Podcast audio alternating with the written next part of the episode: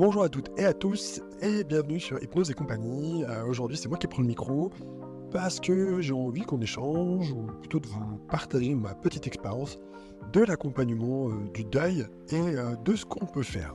Il y a une grande mode en ce moment dans l'hypnose, ou qui existe même depuis un moment, c'est ce qu'on appelle les contacts défunts.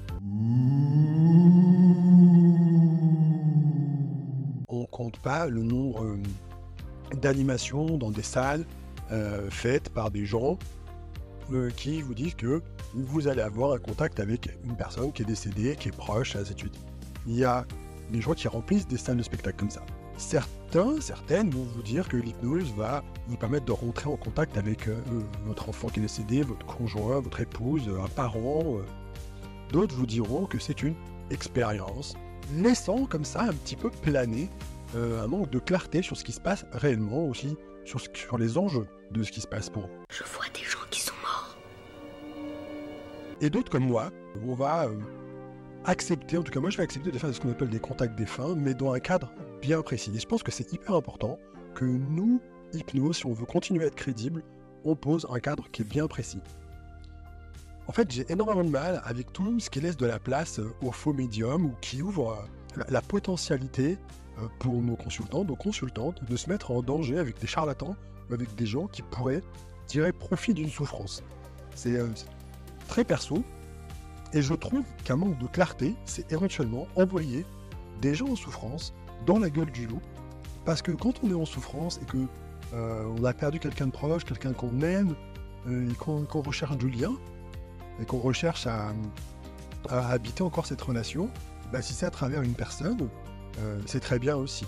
Hein, surtout si cette personne est capable de vous donner des informations plus ou moins vraies, plus ou moins justes.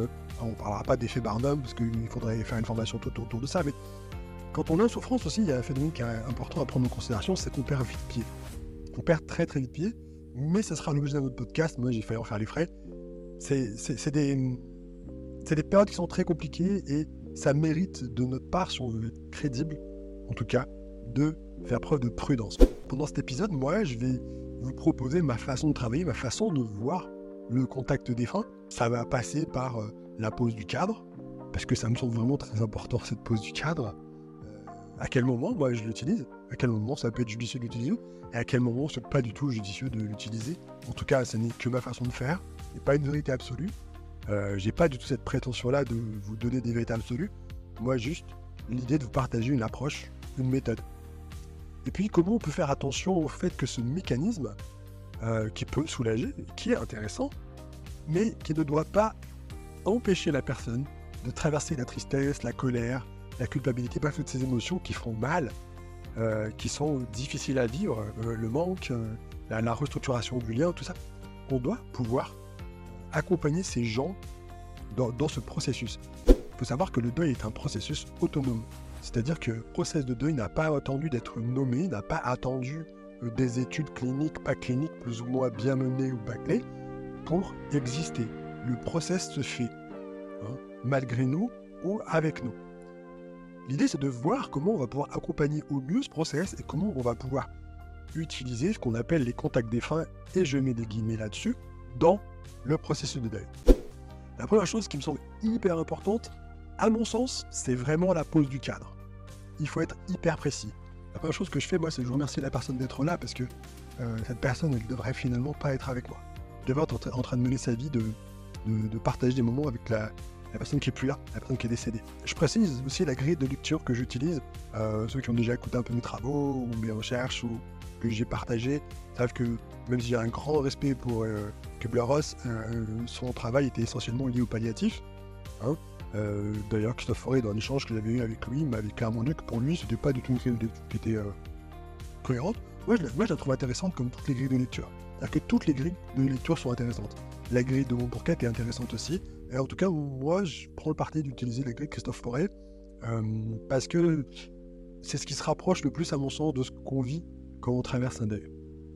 Donc, j'explique les quatre phases, j'explique comment, dans ces quatre phases, il peut y avoir euh, des modulations, il peut y avoir euh, des moments up, des moments down. Et je fais le point. On fait le point avec la personne pour savoir où elle en est dans son processus. Comment ça se passe pour elle? Si on voit par exemple qu'elle est dans une phase d'impact, Si le décès est très récent, je vois pas du tout l'intérêt de faire de contact défunt. Une fois, je me suis retrouvé avec euh, Jean-Michel Guret. Avec Jean-Michel Guret, euh, au-delà pour une femme qui en souffrance, elle venait de perdre sa fille et c'était très très violent pour elle. Elle le fait, il prend le temps de discuter avec elle. Il a été très subtil, très fin, vraiment, vraiment un chouette mec. et à la fin, on discute ensemble et il me dit très clairement, il me dit, mais en fait, on pourrait faire, on pourrait faire la douleur qu'elle ressent là, ce que somatique bon, on peut rien faire. Dans cette phase d'impact, en fait, il y a des systèmes de protection, des mécanismes de protection naturels qui sont mis en place euh, et Si la personne est dans la deuxième phase qu'on appelle fuite recherche, en tout cas dans cette grille de lecture de Christophe Forêt, on peut en discuter et à ce moment-là, on peut demander à la personne qu'est-ce qu'elle attend d'un tel contact défunt. En fait, euh, cette période qui s'appelle fuite recherche, c'est ce moment-là où on essaie, on essaye de faire perdurer le lien extérieur.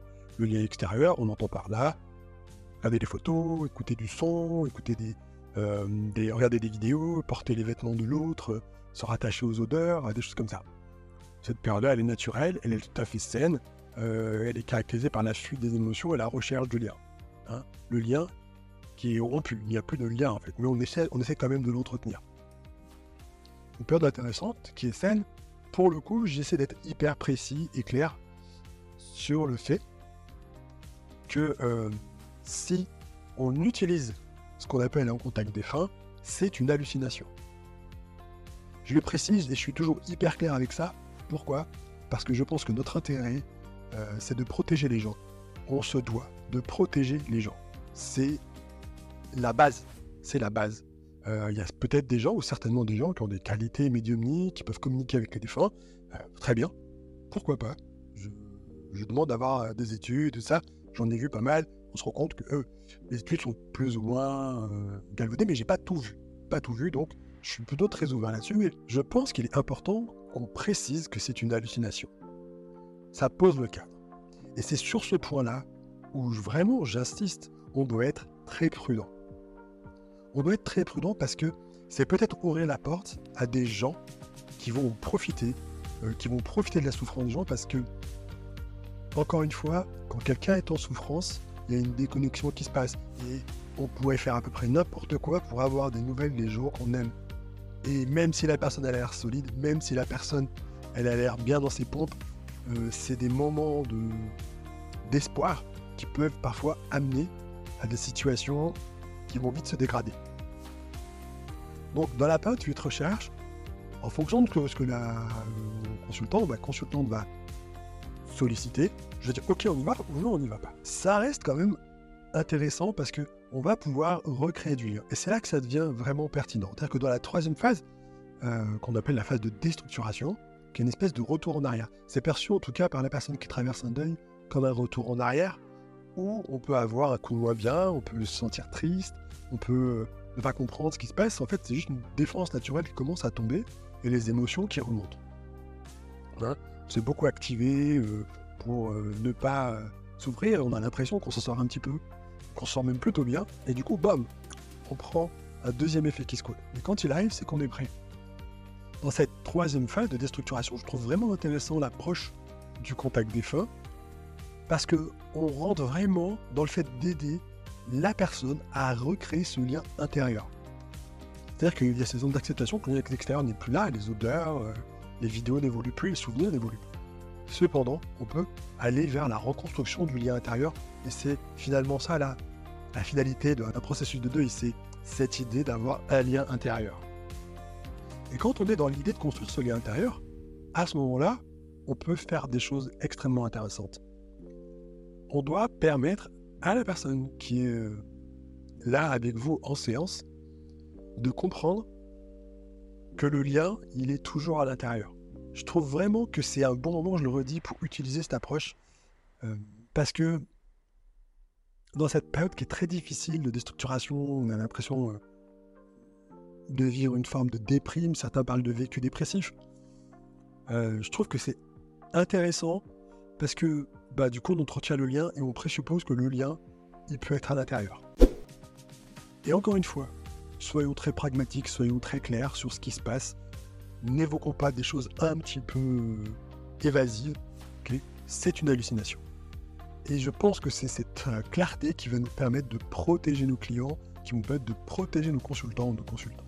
L'idée, en fait, c'est que rapidement, ou pas d'ailleurs, au rythme où la personne le souhaite, la personne qui traverse un deuil, elle va pouvoir se dire Ok, je porte une blessure, elle me fait mal, mais j'ai hérité de plein de choses. J'ai hérité euh, de souvenirs, j'ai hérité de valeurs, j'ai hérité euh, d'expériences.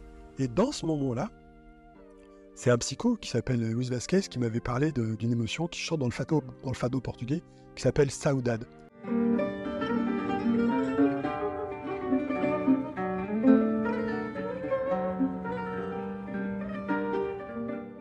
C'est une notion qui dit je suis triste que ça soit terminé, mais je suis heureux que ça ait existé.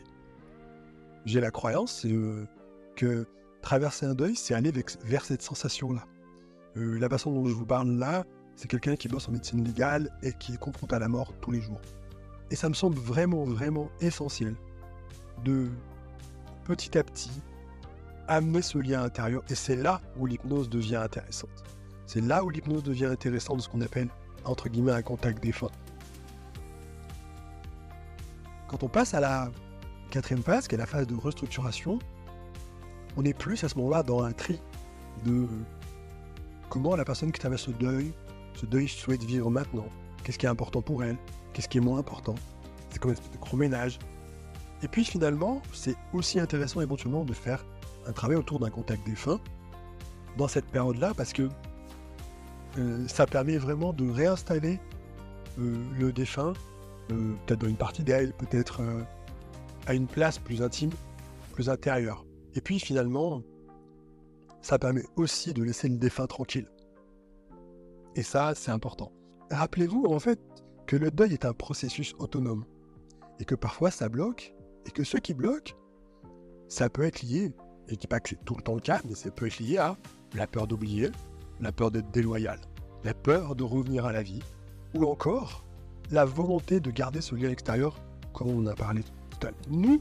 On se doit, et à mon sens, on se doit en aucun cas de se présenter comme le vecteur de ce lien ou une espèce de channeling qui ferait que, grâce à nous, les gens ont un contact avec cette personne décédée. Je pense que si on le laisse croire, c'est problématique. À titre perso, si mes enfants décédés il y a maintenant 6 ans et 8 ans euh, ont une vie ailleurs, je ne me vois pas les déranger toutes les semaines, tous les 15 jours, une fois par mois, juste pour me soulager moi. Encore une fois, je ne suis ni pour ni contre, j'ai juste un mode de fonctionnement et je suis pour la clarté de ce que nous proposons, des prises de, des position lisibles claires et qui vont dans le sens de protéger nos consultants, nos consultantes, qui dans ces moments-là, dans des moments de grande douleur comme ça, euh, sont plus vulnérables, plus fragiles. Ils vont être à un moment sollicités euh, à titre personnel. Moi, j'ai reçu euh, des courriers de soi-disant francs-maçons qui m'invitaient à participer à des groupes. j'ai été sollicité jusqu'à dans mon cabinet par, des, par des gens euh, qui me vendait euh, de la médiumnité et des contacts. Et je vous promets, il faut être très prudent avec ça. Très prudent avec ça. On se doit, nous, hypno, si on veut être un peu pris au sérieux, de faire attention à comment on communique et le message qu'on transmet. Qu'on transmet. Le contact défunt, c'est bien. Mais c'est une hallucination et ça doit être très précisé dans le cadre. Voilà, je vous remercie de m'avoir écouté jusqu'au bout. Prenez soin de vous, il y aura d'autres podcasts qui vont sortir euh, parce, que, ça me fait plaisir de partager ça avec vous. Si vous avez des questions, n'hésitez pas à nous laisser des commentaires, des messages euh, ou à liker, mettre 5 étoiles sur la, structure où vous avez écouté le podcast. Prenez soin de vous, à très bientôt.